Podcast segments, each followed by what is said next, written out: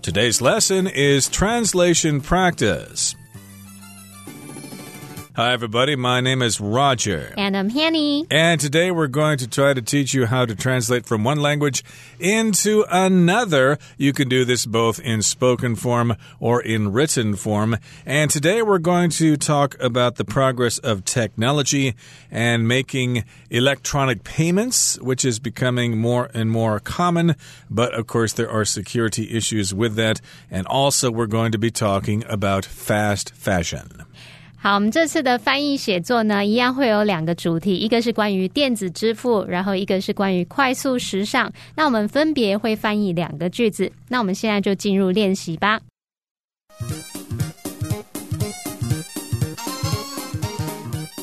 好，那我们的第一部分是关于电子支付。我们来看第一个要翻译的句子是：随着科技的不断进步，付款方式变得越来越多元且方便。好，这个句子它的主词是付款方式，那么动词是变得。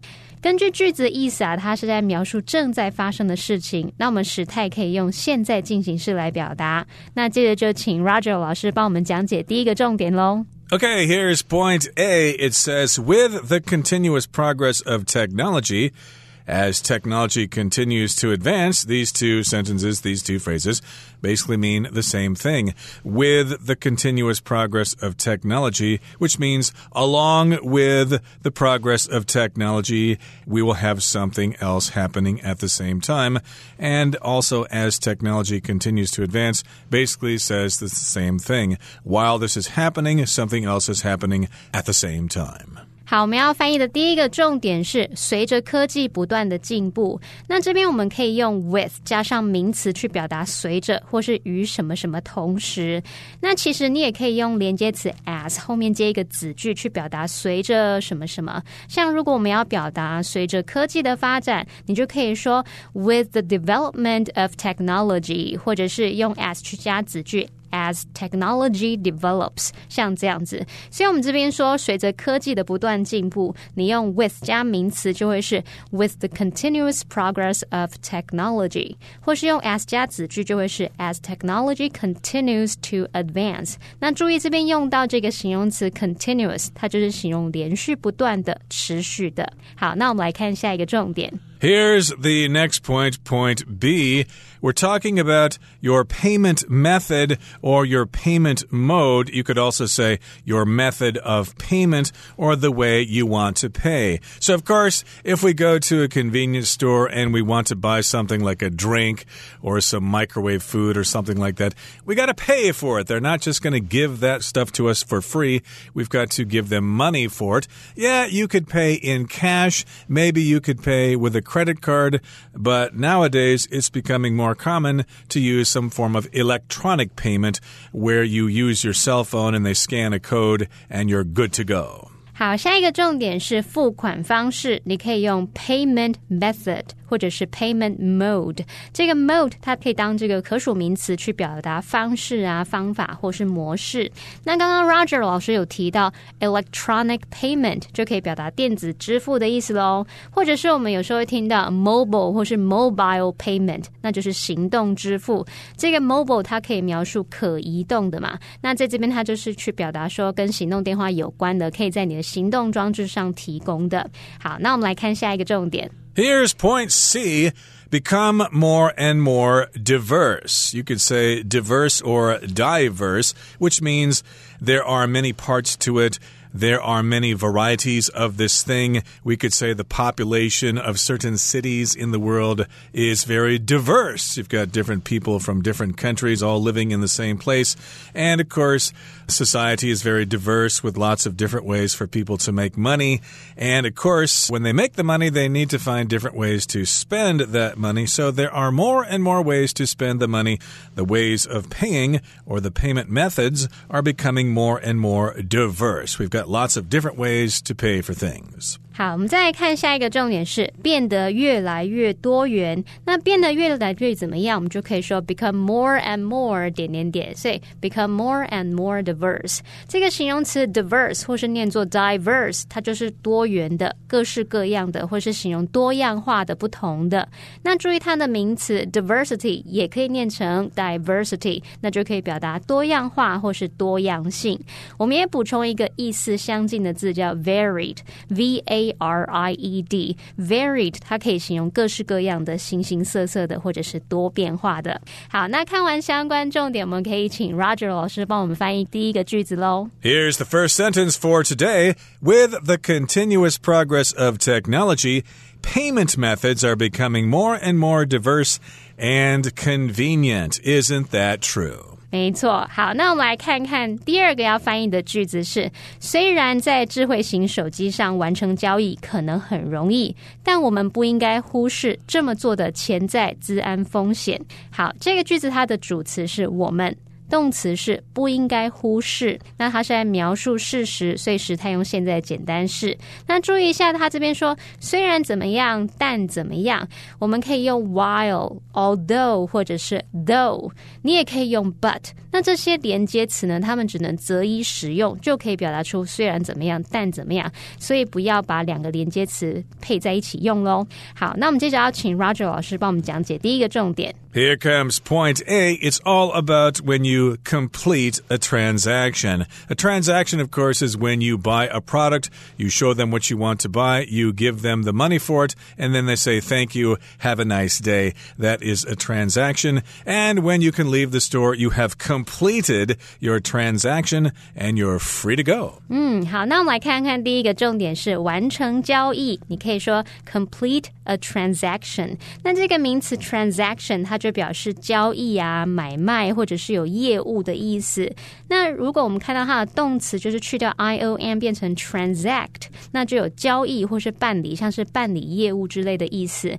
我们说 transact online 就可以表达线上交易喽。好，那我们来看下一个重点。Here's point B. the potential information security risks of doing so. So if you have a transaction and you use your smartphone to complete that transaction, well, you're going to have some potential information security risks. Potential means something that might happen in the future. It talks about the possibility of happening in the future. And of course, we've got information security. If you're using your smartphone to make transactions, they may get some information about your account, about where you live, what your phone number is, and if this information falls into the wrong hands, you could be in big trouble. 我们来看这个重点是说，这么做的潜在治安风险，你可以用 the potential information security risks of doing so。那这边它用到 potential。potential 当名词，它可以指潜力啊，或者是可能性的意思。在这边，它是当形容词去描述潜在的或是可能的。那我们说资安就是资讯安全，你可以用 information security 去表达。还有呢，他说。这么做的潜在治安风险，这个这么做你就可以用 do so 去表达就好。这个 so 是当代名词去表达我们前面所提到的在智慧型手机上完成交易的这个意思。好，那我们现在看完相关重点，我要请 Roger 老师帮我们翻译整个句子喽。And here is the whole sentence. While it can be easy to complete a transaction on a smartphone, we shouldn't ignore the potential information security risks of doing so. So we need to keep those in mind. Yes, indeed, it's convenient to use your smartphone to pay for things, but there are security risks involved. 没错，在手机上交易超方便的，可是还是有这些潜在危险要注意哦。那我们接着要进入第二部分了。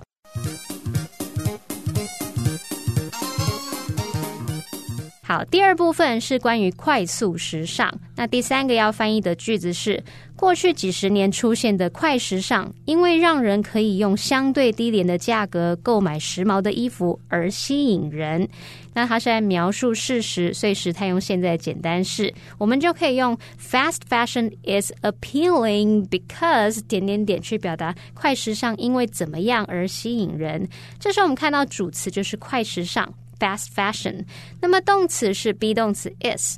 可是呢，我们现在要表达过去几十年出现的快时尚，那这时候就可以在 fast fashion 后面插入一个形容词子句来做补充说明。也就是说啊，我们要用 fast fashion 来当先行词，后面接这个 which 引导非限定用法的形容词子句，去补充说明前方的先行词 fast fashion。所以你就要写作 fast fashion 逗号 which 哒哒哒哒哒怎么样怎么样逗号。is appealing because 点点点，像这样的句型结构哦。好，我们接着就要请 Roger 老师帮我们讲解第一个重点喽。Okay, here's point A. It reads fast fashion, which emerged in the past few decades. now, of course, a decade is a period of 10 years. So if we're talking about the past few decades, maybe we're talking about a period of about 20 years, give or take a couple of years. So this has been going on for the past 20, maybe 30 years. The concept or the phenomenon of fast fashion, buying cheap clothes and making an expression with your clothes and then buying new clothes the next day and then throwing the original original clothes out. 好，我们来看第一个重点是过去几十年出现的快时尚。我们刚刚就有说到，说要用 fast fashion 当先行词，然后后面呢要接 which 引导非限定用法的形容词子句来补充说明。也就是说，这个关系子句，这个形容词子句，它是做补充说明，所以前后要加逗号来隔开来。那我们看看这个 which 形容词子句怎么写呢？你可以写作 which emerged，可以表达出现的意思。还有在过去几十年，你可以说 in the past few decades，或者是 over the past few decades。这个 decade 就是十年的意思喽。好，那我们接着来看下一个重点是要描述时髦的，可以怎么说？时髦的，yes indeed. So this is point B: trendy, stylish, or fashionable, or modern. You can use words like that to describe things that get a lot of attention from people. If it's trendy, of course, lots of people like that sort of thing. And if it's stylish, ooh, it's unique, it's cool, it's probably from a famous designer. And if it's fashionable, people accept this and they think it's really cool. And you will have a lot of friends because you're wearing fashionable clothes. 好，我们来看看时髦的，你可以说 trendy、 Stylish 或是 fashionable。这个 trend 当名词是潮流趋势，在后面加上 y 变成 trendy，那就是指流行的、时髦的。好，那么 stylish 它就是描述说时尚、时髦的，它也可以描述是很有型的这样子。还有在 fashion 它是名词嘛，后面加上 a b l e 变成 fashionable，也可以描述时髦的。那我们顺便补充一下啊，如果你有听过 chic c h i c，那这个字它也可以形容是时髦的、别致的，或者是听到 hip h i p，它也可以描述时髦的、时尚的。以上这边做补充。好，那我们来看看下一个重点哦。Here's point C appealing, attractive, or pleasing. Yes, indeed, you want to buy stylish clothes or fashionable clothes or hip clothes or whatever to be appealing to other people, to be attractive to other people, and to be pleasing. You want to get their attention so that they like you and you'll have a lot of friends.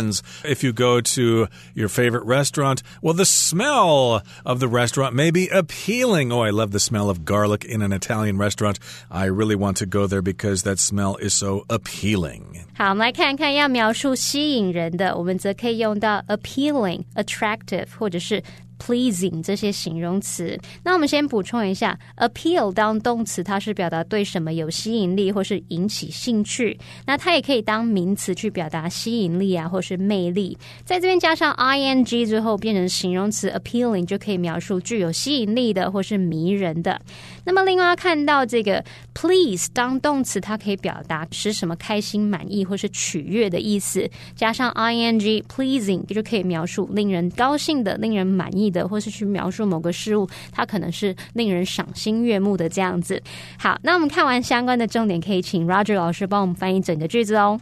Here's the whole sentence. Fast fashion, which emerged in the past few decades, is appealing because it allows people to buy trendy clothes at relatively low prices. 好，那我们接着来看看要翻译的第四个句子是：然而，它所制造的垃圾问题也让人重新思考如何在对时尚的喜爱及保护环境的需求间取得平衡。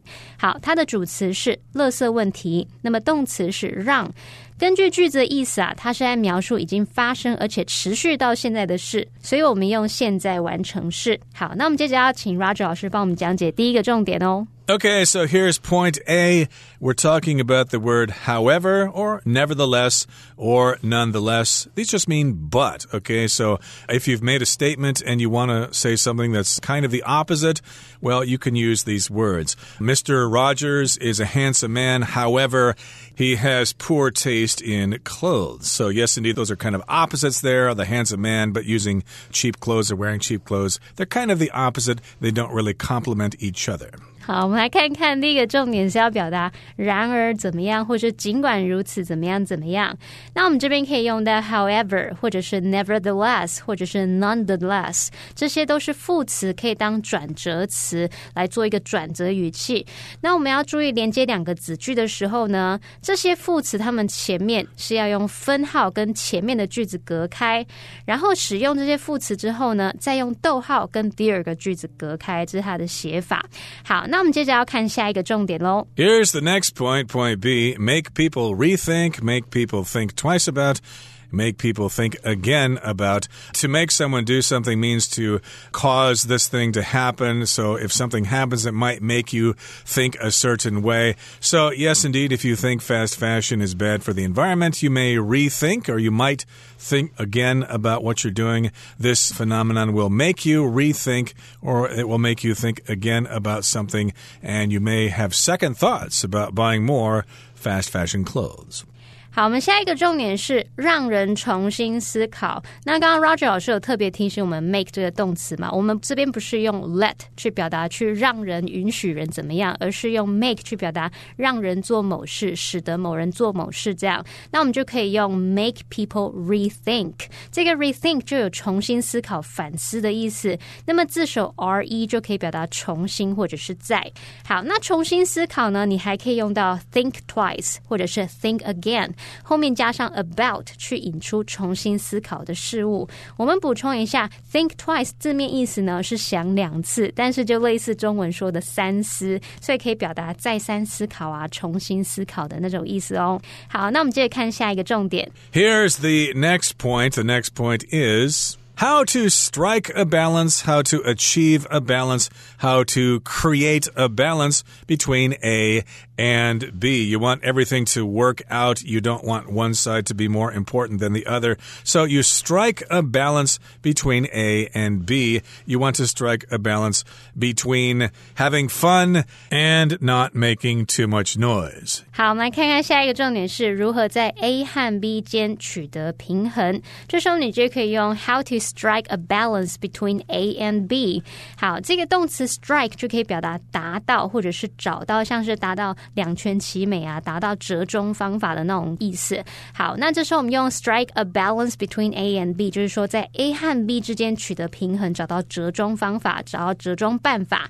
好，那动词呢，你也可以用 achieve 或者是用 create 去替。换也没有问题。好，那我们现在看完相关重点，可以请 Roger 老师帮我们翻译整个句子哦。And here is the whole sentence. However, the garbage problem it creates has also made people rethink how to strike a balance between their love of fashion and the need to protect the environment. So, of course, people like fast fashion, but at the same time, they're good people and they don't want to harm the environment, so they want to strike a balance between those two things. Okay, so that brings us to the end of our discussion for today. It's another unit in translating from A to B, and hopefully you can decide whether electronic payments are for you and whether fast fashion is something you'd like to enjoy. From all of us here at All Plus Interactive English, my name is Roger. And I'm Hanny. Bye. Bye bye.